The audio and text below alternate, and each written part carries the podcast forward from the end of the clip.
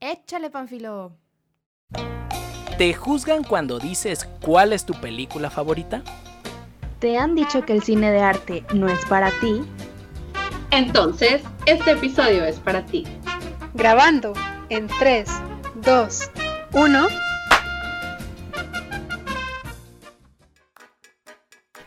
¿Qué tal? ¿Qué tal?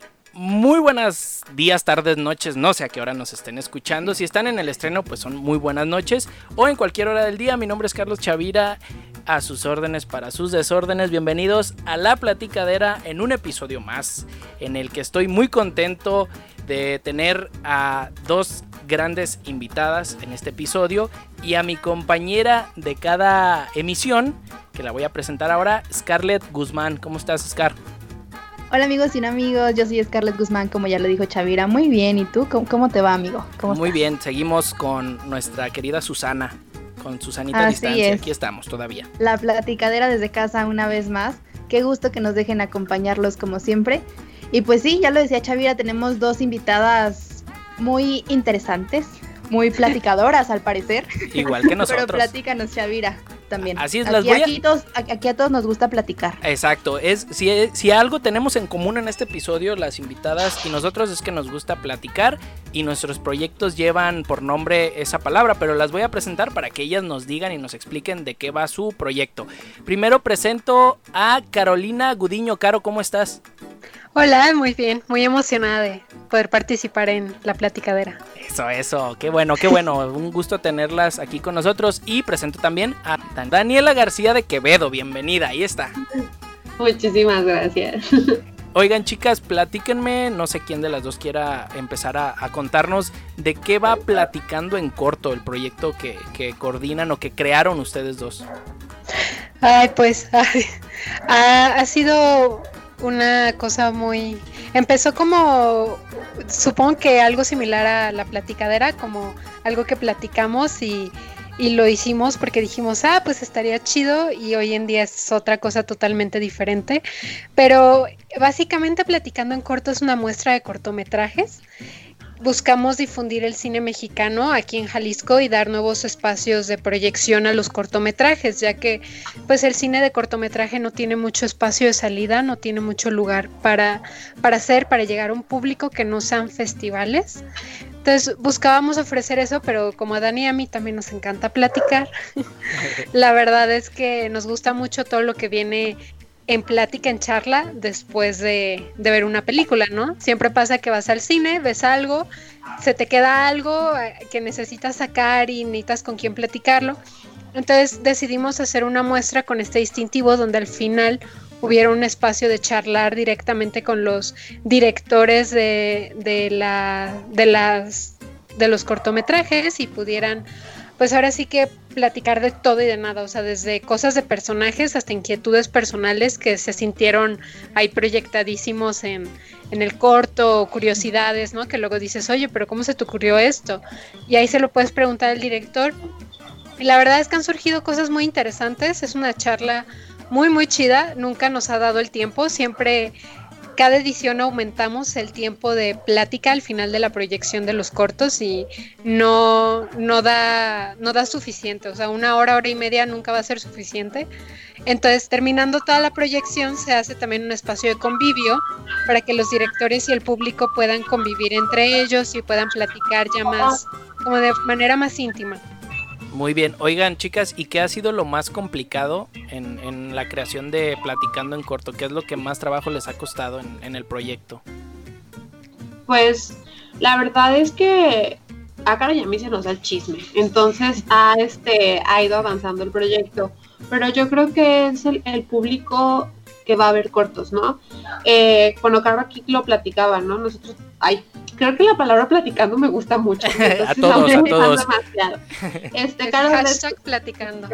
Este, Carlos les comentaba un poquito de, de, lo de la muestra, pero pues no sé si todos los que nos están escuchando saben que es un cortometraje. Entonces, pues lo que más nos ha costado es que la gente vaya a ver los cortometrajes, que son estas piezas audiovisuales que duran desde 30 segundos hasta 15 minutos más o menos. Eh, entonces, eso es lo que más nos ha costado, que la gente vaya a ver cortos, porque están acostumbrados a que los cortos sean como algo muy de arte o cine de autor o como difícil de ver. Y la realidad es que no, los cortos llegan a ser divertidos, están entretenidos, te dejan una moraleja, tiene como bastante que aportar un cortometraje.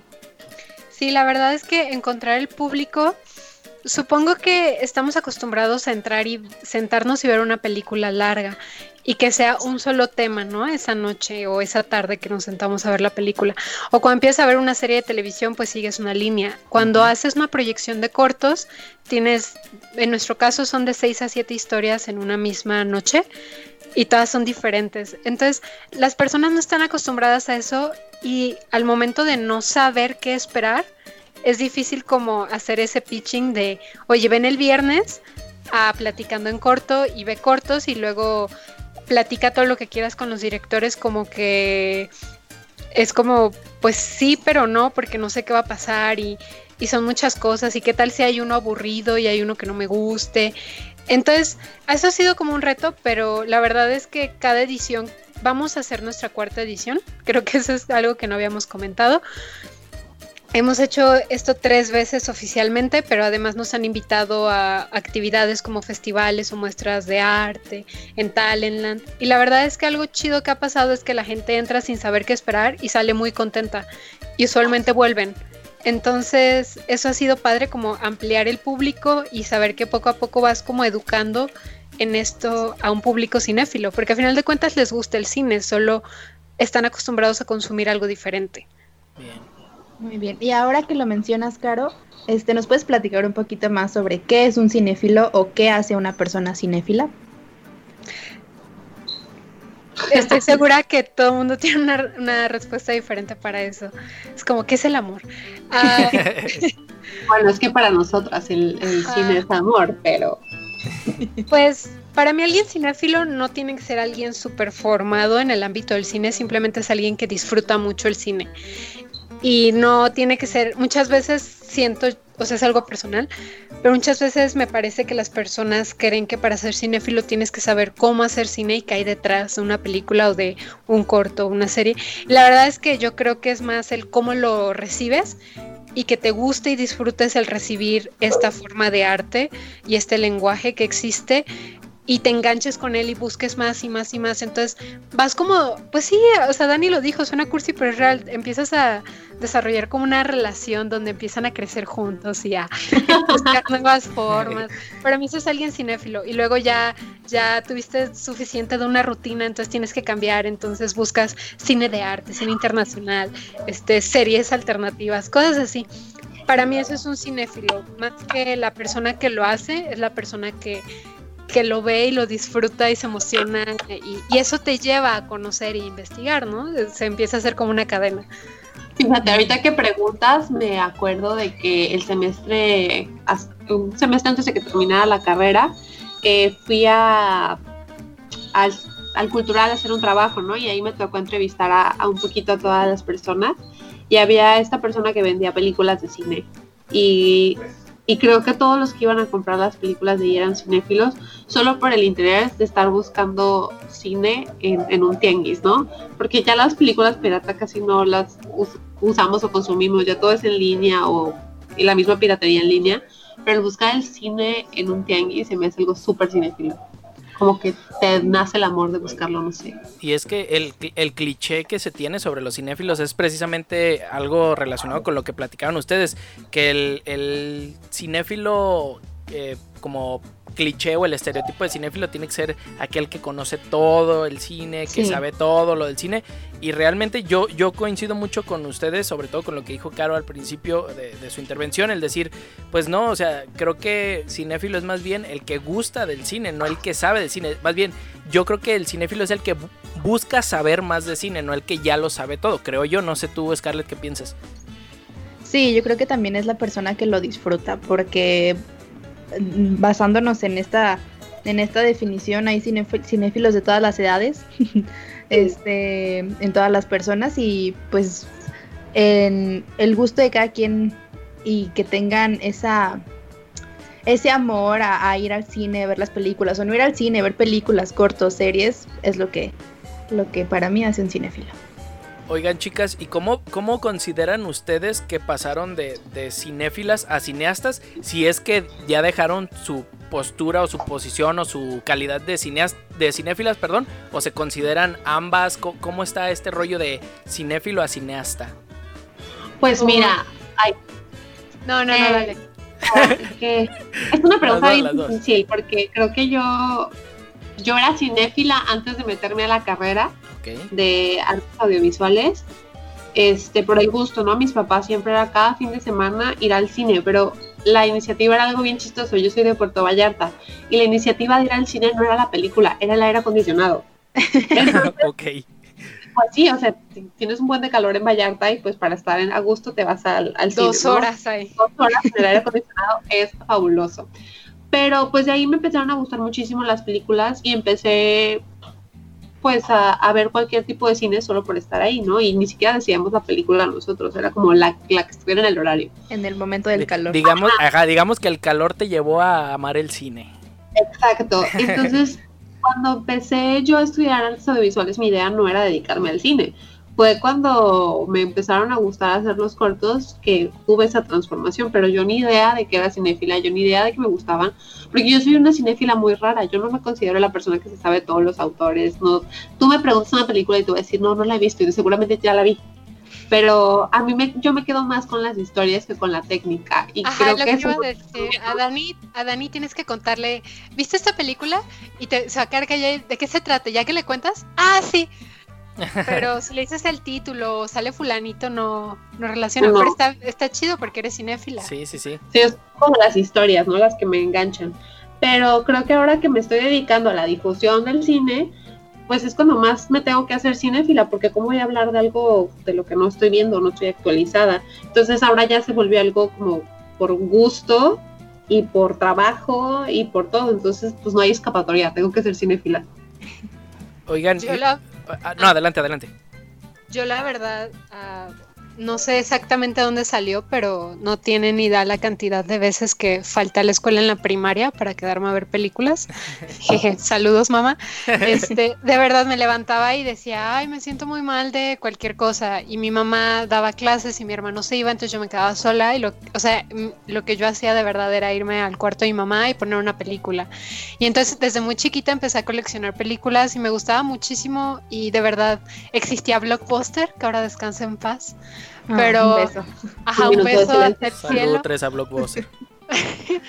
pero me encantaba ir los viernes y de verdad no sabía qué ver, pero siempre agarraba algo diferente y lo ponía y luego empecé con las series.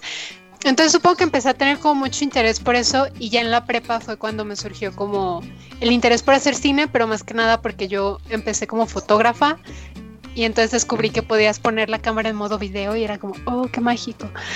Uh, pero igual que Dani, la verdad es que no, yo no pensaba, voy a hacer cine o voy a dedicarme a, hacer cortos. No, la verdad es que cuando yo entré a la carrera lo que yo quería era justamente hablar de cine.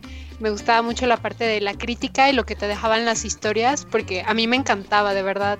Yo sí creo que, de hecho, hablaba esto con Dani hace unos años, o sea, yo tengo esta regla de que cada noche veo una película o un episodio de una serie, así lo que sea, pero no sé, no me, no, me siento en paz si no lo hago.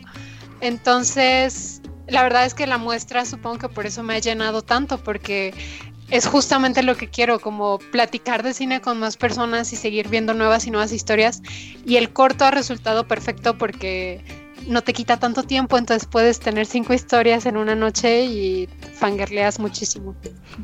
Oigan, chicas, ¿y ustedes digo, eh, creo saber la respuesta, pero ustedes que son las especialistas, ¿creen que cualquier persona puede ser cineasta? Ay, es algo bien complicado. Es como, es Ratatouille cuando dice cualquiera puede cocinar y resulta que viene de cualquier lugar. Yo creo que todos tenemos historias que contar, pero no todos sabemos cómo contarlas. Y creo que en el cine sí es mucho el cómo. Entonces, este, yo sí creo que no todos podemos hacer cine, sobre todo porque te llegan las crisis existenciales en donde no hay dinero, pero esos son otros temas. Este, pero no, yo no sé si todos puedan hacer cine. Yo creo que tiene que haber una vocación. Es como no hay, todos podemos ser doctores, hay gente que no le gusta ver la sangre. Y al final el trabajo del cine es súper pesado y creo que no están dispuestos a, a llevarse toda esa chinguita que es hacer cine. Sí, igual que Dani, yo no creo que exista, o sea, lo que me refería con lo de Ratatouille es, yo no creo que exista una edad o, o un área, o, o sea, creo que es más como una pasión que desarrollas y una facilidad que tienes que tener para contar de cierta forma las cosas. Por ejemplo, hay personas que se les da muy bien escribir novelas y hay otras personas que no pueden escribir más de una cuartilla porque es como es un talento, ¿saben? Sí. Eh, Pero, entonces- ¿sabes? Hab- Hablando de eso mismo que dice Caro, creo que es súper importante saber que para hacer cine hay muchas áreas. Caro es súper buena contando historias, le entra durísimo a la escritura y, y tiene don, le da. Pero si a mí me dices, oye, cuenta cómo ayer fuiste al mercado, yo me voy por las ramas y te cuento mi infancia, ¿sabes? No soy buena para eso, no se me da. Y menos escribir, que es como, no, no puedo. Yo soy la graciosa que hace las relaciones y eso también es cine. Entonces, podemos ver desde qué parte quieres hacer cine y puedes hacerlo desde otras áreas que no se te dan. A mí se me da muchísimo la producción, el orden y pues, estar chingando gente y pues por eso yo soy la productora y Caro es la que escribe. Sí, y creo que hablando de, de este tema, eh, voy a hablar por mi experiencia. Yo entré a la misma carrera que las dos. Yo decidí no seguir la misma carrera que ellas siguieron porque ya me, di cuenta, ya me di cuenta que no era algo que yo quería. Me llamaba mucho la atención, me gusta el cine, me gusta contar historias, pero me di cuenta que hay otras plataformas y hay otros métodos de contar historias. Entonces, sí, el cine es muy bonito, pero yo también creo que no es para todos. Pues no, es, es complicado, o sea, la, la realidad es que creo que tienes que tener eso, como una relación con el cine para poder hacer cine. Hay muchas personas que creen que es muy fácil, eso sí es como una grosería. Hay muchas personas que creen que, ay, pues este, haz tu corto y ya, este, no importa, tengo, se me ocurrió una historia y su historia es como, pues una persona que ganó un chingo de dinero. Y ya, esa es la gran historia y es como, pues hazla. Y ni al caso, no hay historia, no hay, no se hace así de la nada. Como decía Dani, o sea, hay muchas áreas en el cine que se necesitan y que no a fuerzas es detrás de una cámara, no a fuerzas es escribiendo un guion, Sí. pero también creo que es algo más como de pasión y de moverte. Sí, Eh, definitivamente. La verdad, por ejemplo, hay festivales Ah, de cine para niños y hay niños que suben cortos y están hechos chidísimo y es como, entonces eso lo hizo alguien de 12 años y, y pero es algo más, a veces es algo como que tienes dentro y que es, es algo, no, no sé cómo decirlo, pero sí. Niños que crean cortos a los 12 años y yo no puedo grabar un maldito TikTok de 10 segundos. Ajá, Sí, claro. no subo de los 10 seguidores. Descargué TikTok y me hizo súper difícil. Sí, sí No, tiene es su ciencia. Pues es que tienes que ser ocurrente, o Sí. sea, todo eso es, a- es a lo que me refiero, no es nada más sentarte y aprender la teoría de eso, ¿no? Exacto. Sí. hay muchas áreas y carreras en esta vida que, que es eso, aprendes un sistema, una teoría, cómo funciona y ya, y acá no, eso, al final de cuentas la teoría y el cómo funciona es un sustento muy bueno, pero todo lo demás muchas veces viene del lado creativo. Pues, pues yo creo que, perdón, eh, eh, entrando en ese, en ese tema, pues, de, del cómo a veces menospreciamos otras carreras, otras profesiones, otros oficios, pues yo creo que todo tiene su mérito. O sea, si estás siendo famosa, famoso, famosa o, o exitoso, exitosa por la razón que sea, pues su mérito tuvo. Eh, pongo un caso muy burdo, por ejemplo, hay eh, figuras del medio artístico que están sonando mucho por escándalos y dices, pues el mérito que tuvieron es sacrificar su reputación por, por intentar sus cinco minutos de fama. Y hay otras personas, por ejemplo, en el medio de, de YouTube o de TikTok ahora, que también pues su mérito tienen al, al ponerle esta creatividad y esa chispa, porque muchas veces puedes tener ideas muy chidas, pero sobre todo en redes sociales, ahorita en TikTok, eh, para poner un ejemplo claro, pues también necesitas el carisma para, para que la gente te siga, porque tus Sí. TikToks pueden ser muy creativos, pero si no tienes ese carisma y ese clic con la gente, pues no lo vas a lograr al 100. Y es lo mismo con el cine y es lo mismo con muchas profesiones, creo yo. Sí, Y de totalmente. hecho, ahorita que hablas de eso, hay un paréntesis y un comercial.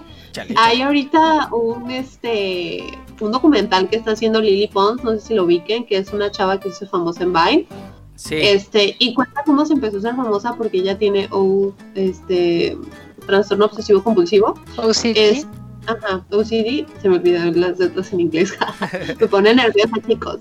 Este, y, y empezó a hacer sus, sus videos tan perfectos porque ya le gustaba la perfección, y fue por eso que se hizo tan famosa. O sea, ella neta se tardaba horas haciendo sus videos porque pues, le gustaba y le echaba ganas, y además tenía el OCD. Véanlo. Sí, Aunque sí, sí. una producción. Sí, Creo la que- neta sí. Creo que esa es otra cosa bien padre de todo lo que es creativo. Eh, ahorita que Dani sacó lo del OCD, eh, que es también como terapéutico.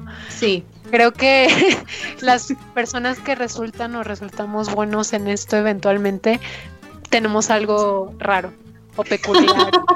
De verdad, de verdad. Habla por ti, amiga rara, no es cierto. la normal. no, de verdad, eh, no, no en un mal sentido, pero son personas que son muy carismáticas, son muy bromistas, son muy ocurrentes, siempre hacían las cosas diferentes, tiene OCD, este, hay, un, hay una comediante muy, muy famosa que tiene TOC y es comediante y hace sus stand-ups de eso y, y es parte como de su terapia. Este, yo empecé a hacer cine por una experiencia que tuve ligada a la depresión y el suicidio de alguien cercano, entonces como que empiezas a canalizar todo esto en una forma positiva y terminas disfrutándolo y viendo que no estás mal y, no todo es malo. Y eso creo yo que también es una parte importante, que haya como corazón o no sé cómo decirlo, peculiaridades. atrás. Creo que es una forma, también nosotros lo platicábamos justo en el episodio pasado, la platicadera nació de un momento vulnerable de, de Chavira, Paloma y yo, un beso a Paloma hasta donde esté. Y nos ah, lo decíamos antes de entrar al aire, antes de, de empezar a grabar, este es terapéutico para nosotros, nos gusta, nos es como esta válvula de escape, lo decía Chavira, entonces es lo bonito de la creatividad, ¿no?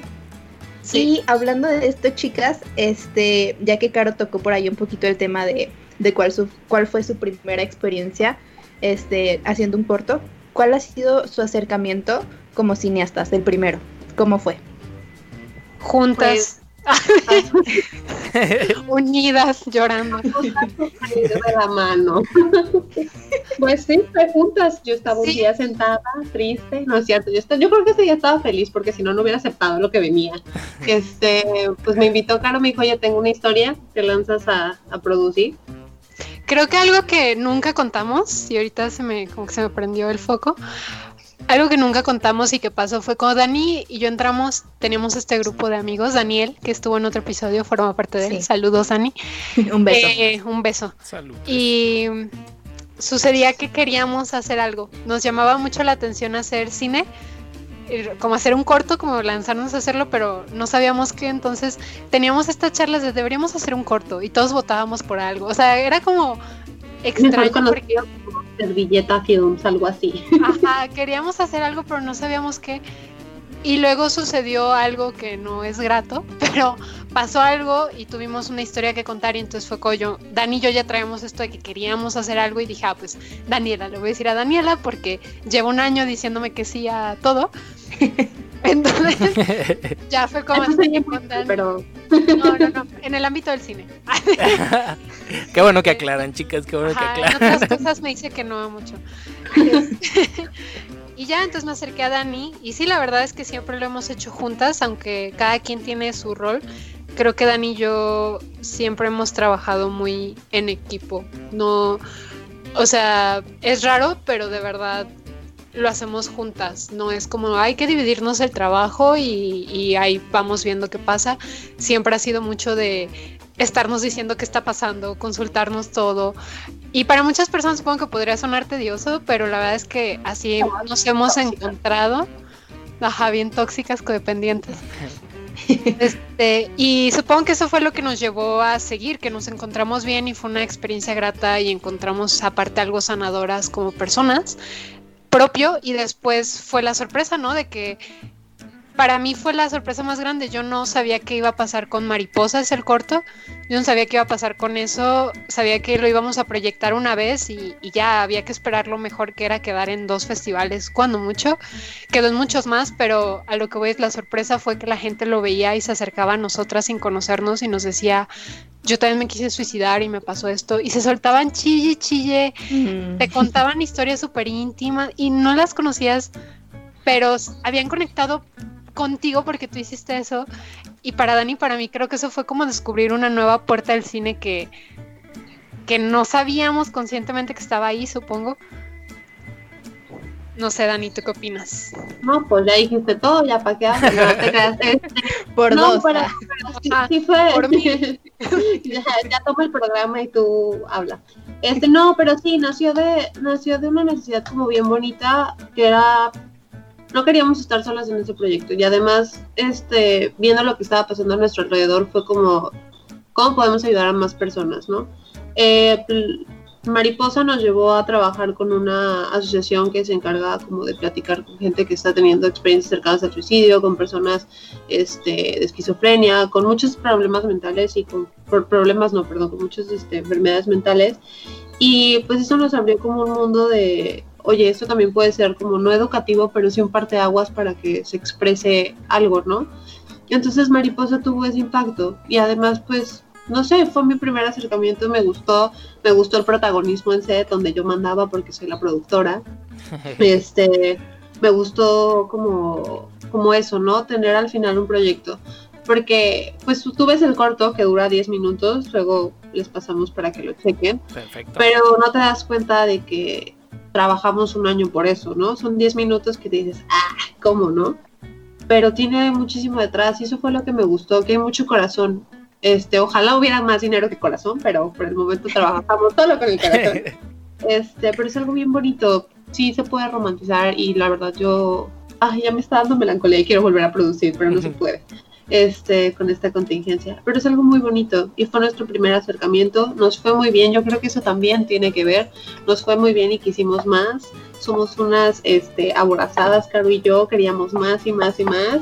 Nos gustó el chisme, nos gustó platicar y pues eso nos llevó a nuestro proyecto que ahora es Platicando en Corto.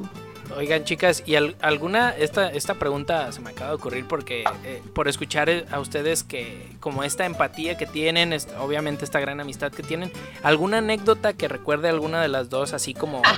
que las ha marcado muchísimo en, su labor como cineastas? O las dos, si, si, tienen anécdotas diferentes, las dos se valen. ¿Juntas o separadas? No, juntas, juntas, juntas, juntas, como Híjole. Claro, pero yo voy a contar una que me da muchísima risa. A ver, échele. No, tiene un carro que es un Fiat Ok. Entonces te ubican estos carritos que parecen zapatitos, que están bien chiquititos.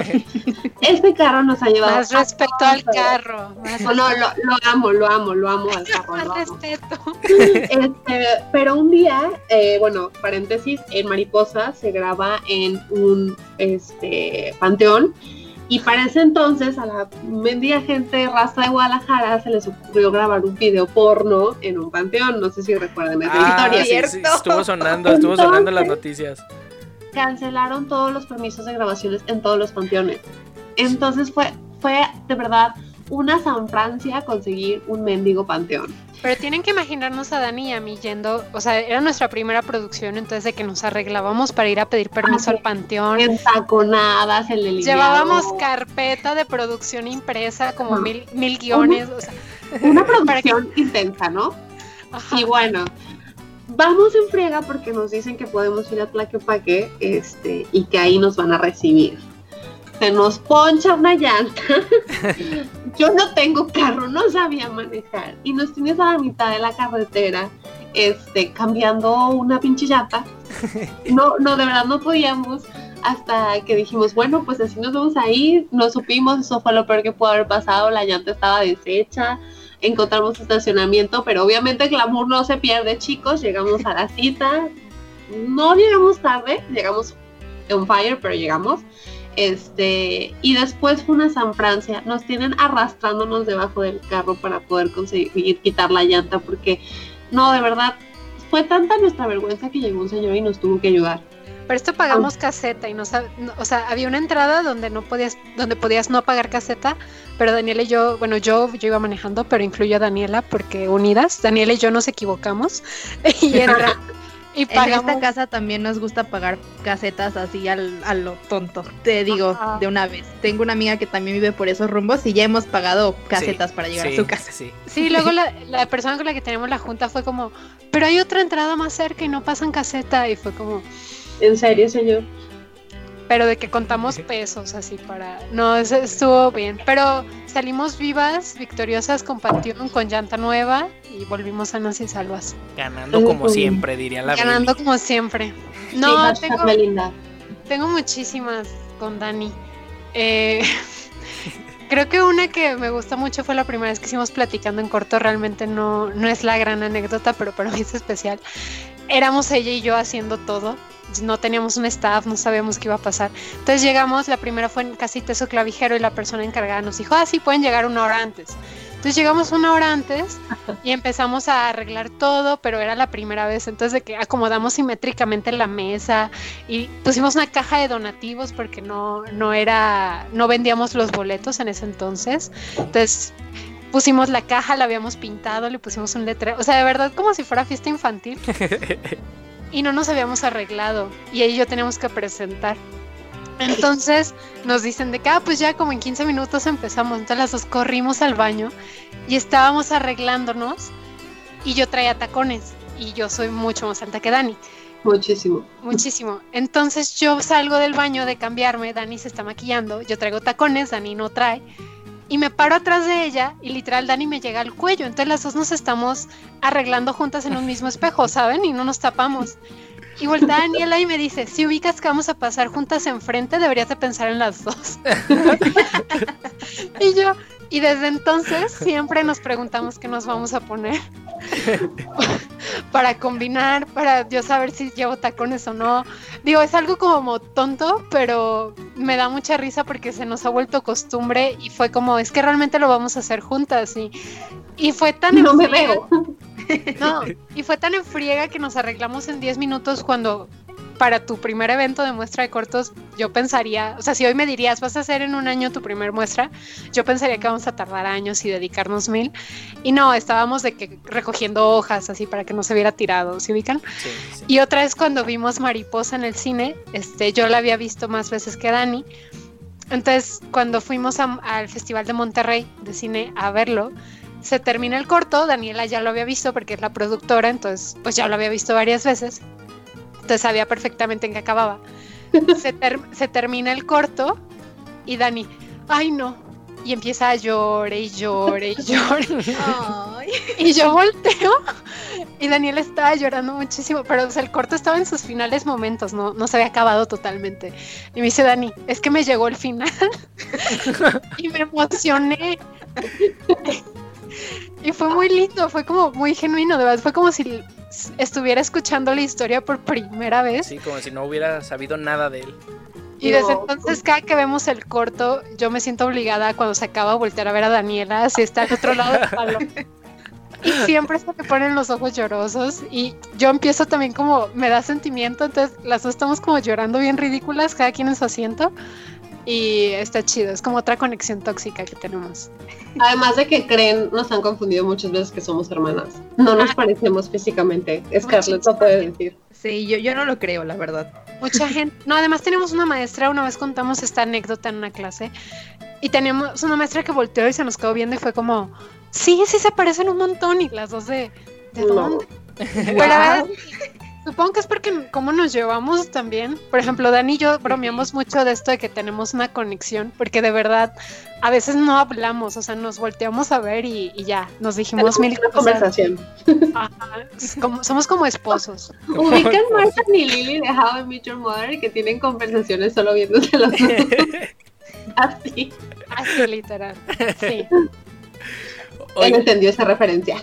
oigan, chicas, y, hablando ahorita que, mencionaban el, cortometraje de Mariposa, eh, algo que creo que nos hace ruido a quienes nos gusta el cine, pero no hacemos cine, es qué tipo de cine debemos ver si en algún momento queremos hacer cine o, no sé si hay algún alumno de alguna licenciatura, alguna carrera afín al cine que se esté preguntando qué tipo de cine tengo que ver para poder en un futuro hacer cine. Ve todo de, todo. se aprende.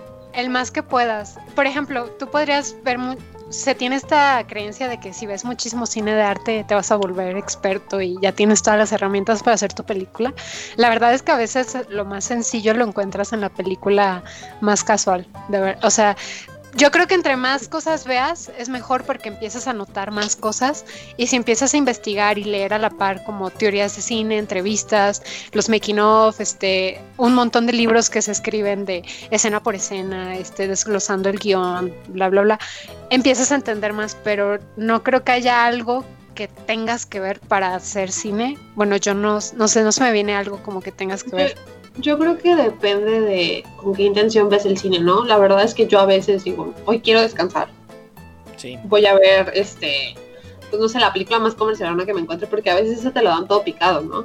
Pero también está chido, está chido reírse, está chido la simpleza, está chido lo comercial, porque a veces necesitas eso, pero pues a veces tienes más ganas de ver algo melancólico y te puedes aventar un documentalito de, de como algo más de arte, ¿no? Pero la neta todo aporta, yo creo que cualquier tipo de cine que veas, lo importante es que te estés cuestionando, eso sí, que trates de ver qué te gusta la película y no te salgas de que, ah, pues me gustó, yo creo que si empiezas a querer saber de cine, ve qué te gusta de eso. No, pues me gustó la historia. Ah, ok, te vas a buscar más historias. No, pues me gustaron los efectos especiales. Te vas a ver cosas de efectos especiales. Entonces, yo creo que tú solito, viendo cine, te vas dando cuenta de que te gusta, pero es importante estarte cuestionando. Porque si no vas a ver como muchas cosas y y no va a llegar como un análisis, va a ser solo como metiendo cosas al bote que es tu cabeza y no va a haber como un como desmenuzar el pollito que es viendo que te está gustando. Y también ver qué no te gusta, ¿no? O sea, porque ah, luego ves algo y dices, ah, estuvo rarísimo. porque sientes tú que estuvo rarísimo? Porque el que tú sientas que estuvo rarísimo o estuvo malo no quiere decir que así sea. Entonces, porque esto es algo mucho de percepción. La película que a mí me encanta puede que a Daniela diga, ¿qué es esto? Y yo estoy chillando de que no manches la historia más hermosa del mundo, este, o viceversa, y pasa mucho. Entonces, lo que dice Dani, yo creo que eso es lo más importante, lo que veas, que lo cuestiones y que vayas más allá del, ah, estuvo padre. Pero también, o sea, es cierto eso que dice Dani, los breaks son importantes. O sea, si Dani y yo les contáramos qué es lo que vemos juntas, este, saludos. Las directoras de Platicando en Corto, pues la verdad es que, o sea, las dos nos hemos echado Sex and the City juntas y fuimos las personas más felices del mundo.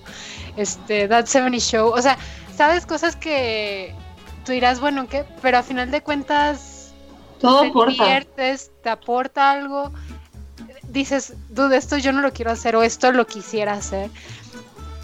Y también empiezas a, desarrollar afines, ¿no? Por ejemplo, a mí me pasa mucho en lo personal que me llaman la atención ciertos actores y es como, oh, vi esta película de él y me gustó. Y luego veo otra en la que sale él, y luego veo otra en la que sale él, y de ahí brinco otro actor que salió en la otra película con ese, y me voy, y me voy, y me voy.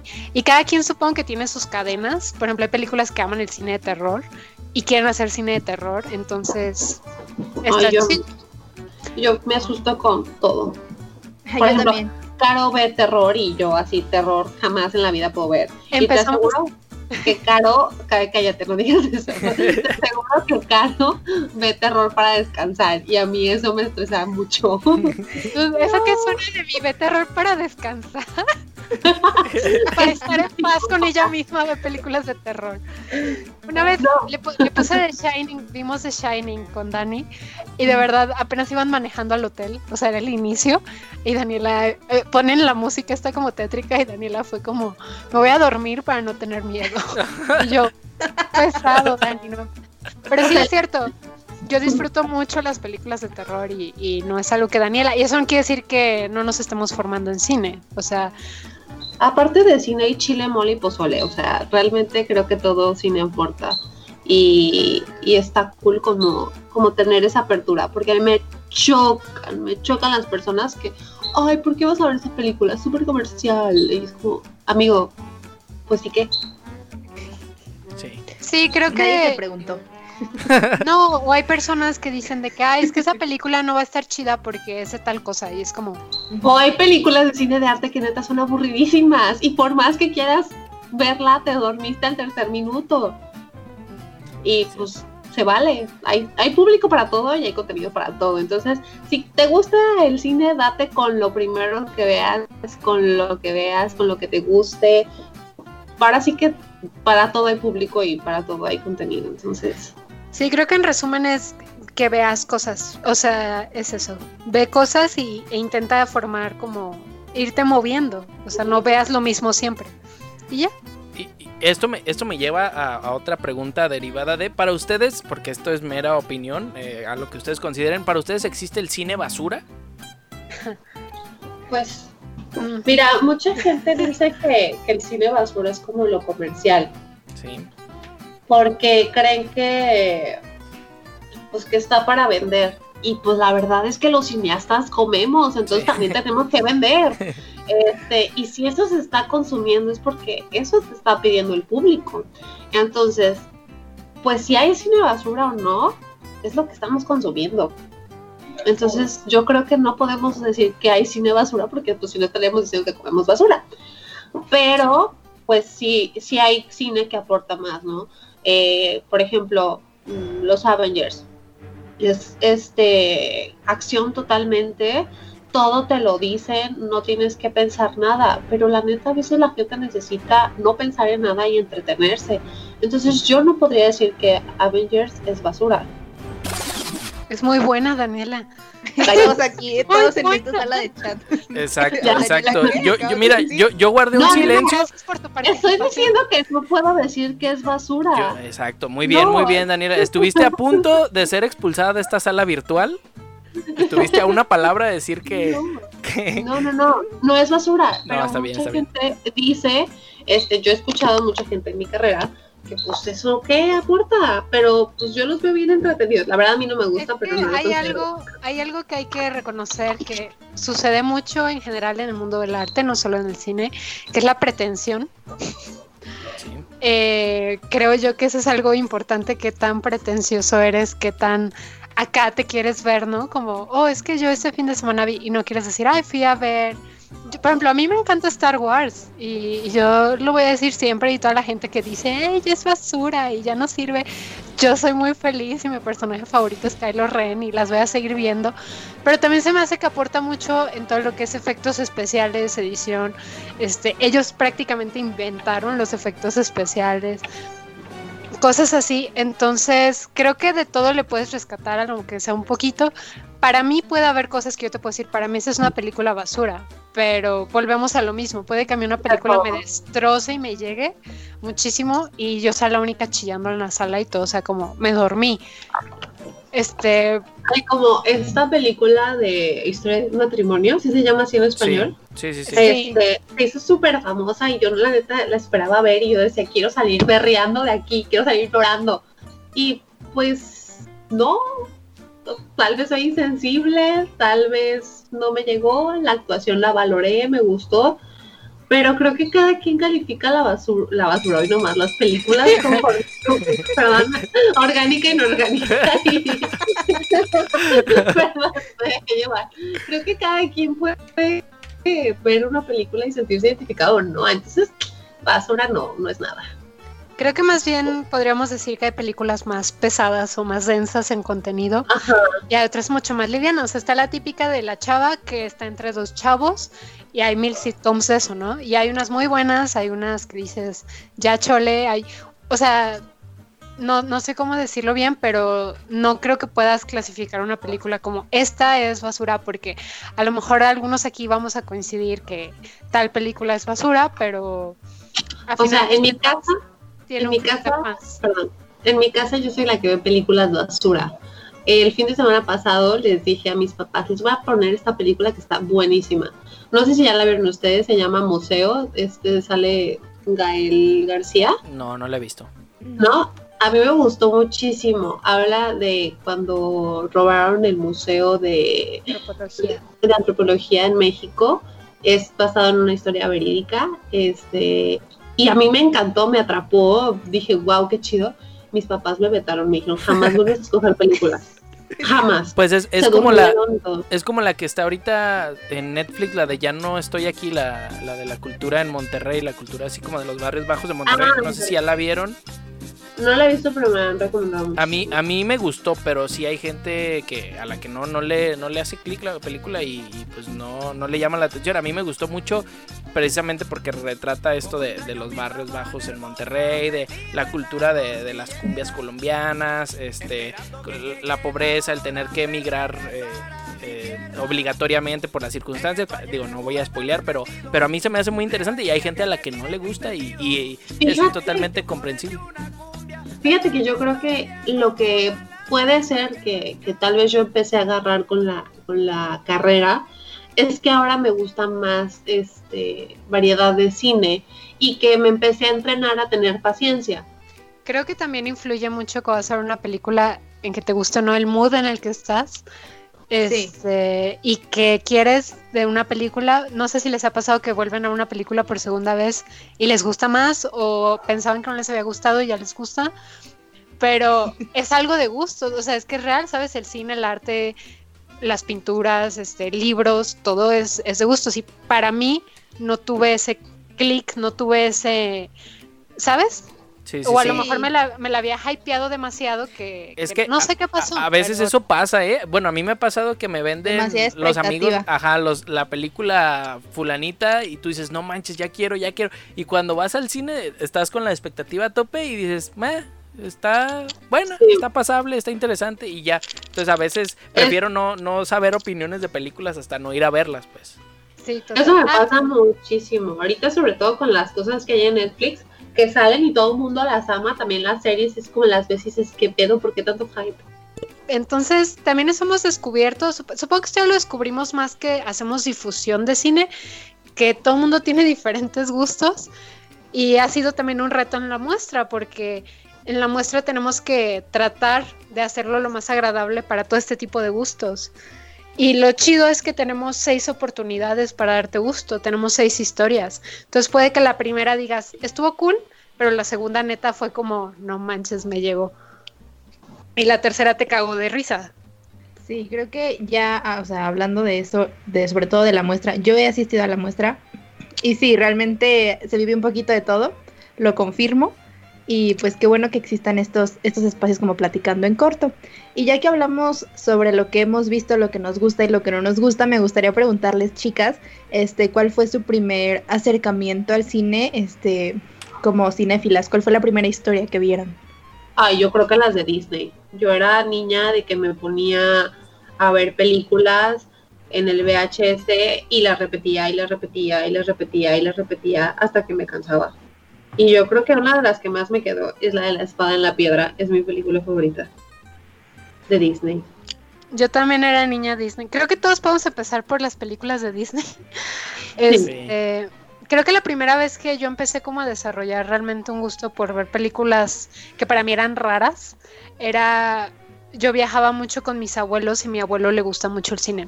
Y él viajaba con sus DVDs y ponía sus películas de los años 50, súper random para una niña de primaria que era Anything Goes o Siete novias para siete hermanos o este cosas así de Frank Sinatra, este Un día en Nueva York.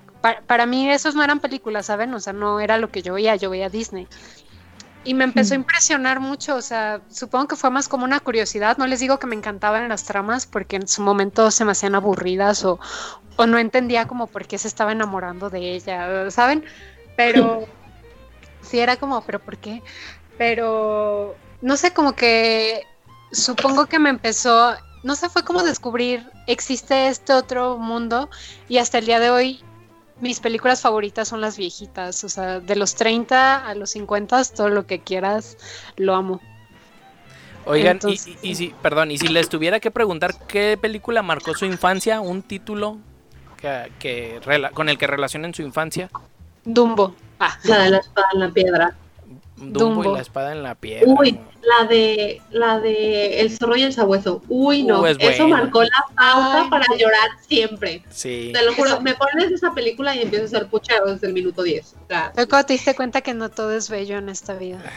Sí. sí. Y es que también la, música, o sea, las canciones que usan para, para los momentos tristes es, ah, es, son desgarradoras saben cómo hacerte sufrir como A mí una película, a, mí hablando de Disney, una película que me encanta y, que a veces la gente no ubica, no, no, sé por qué, porque a mí se me hace muy buena, es la de Robin Hood. Uy, sí. Ay, sí, claro. Sí, me sé. Ay, no. Tuve un flashback a mi infancia, perdón. Sí, sí, sí, totalmente. sí, sí, hay, hay muchas joyas. Dime, Atlantis. Atlantis. Yo nunca he visto Atlantis. bueno, hasta aquí llegamos. Ah, este fue el episodio de hoy.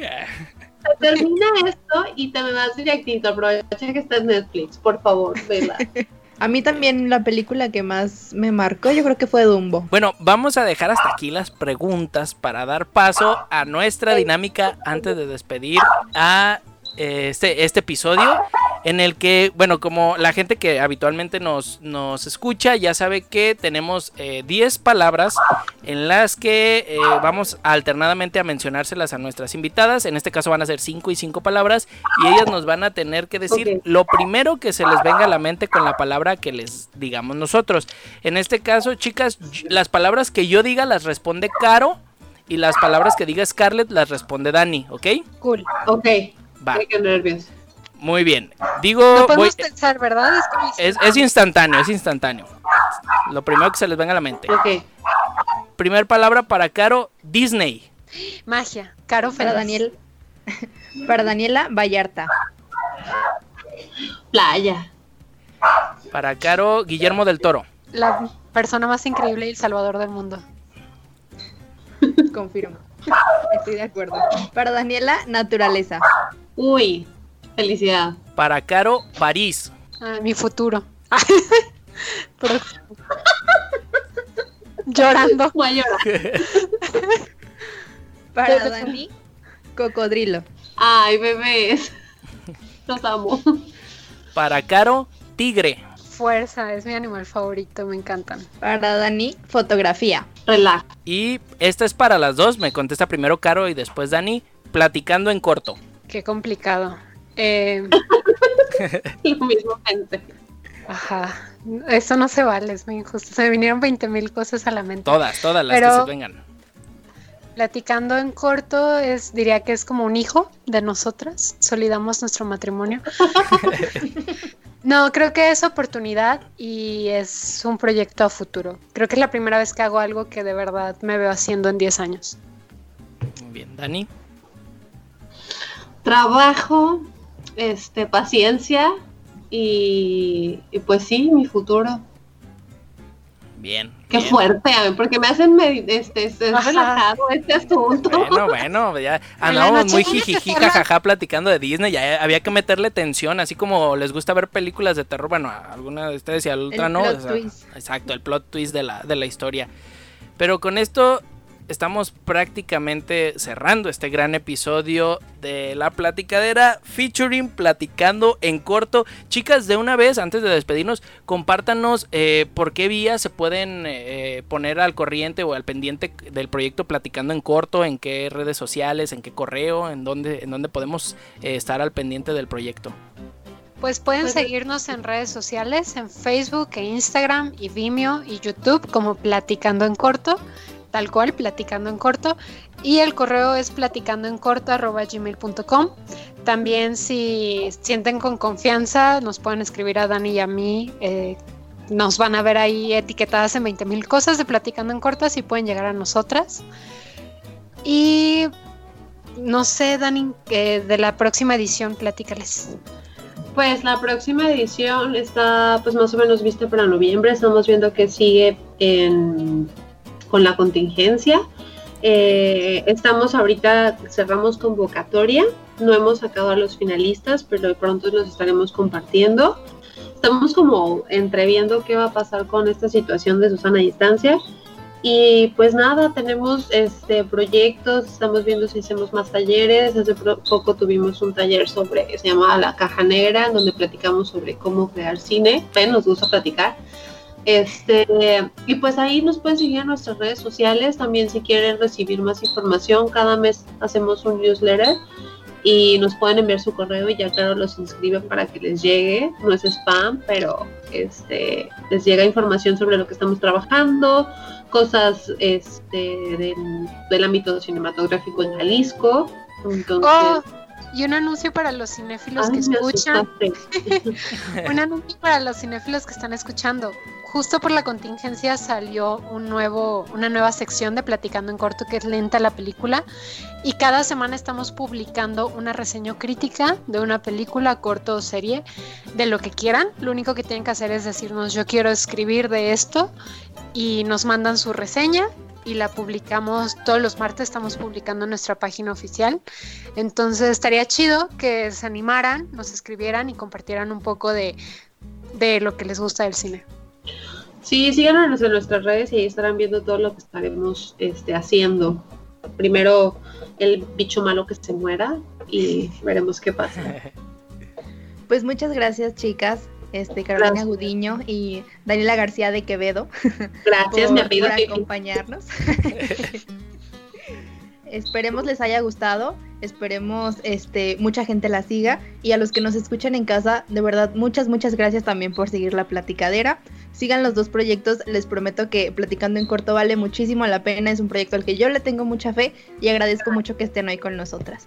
Con nosotros, Chavira. Nosotros, inclusivos. Con nosotros. Ajá.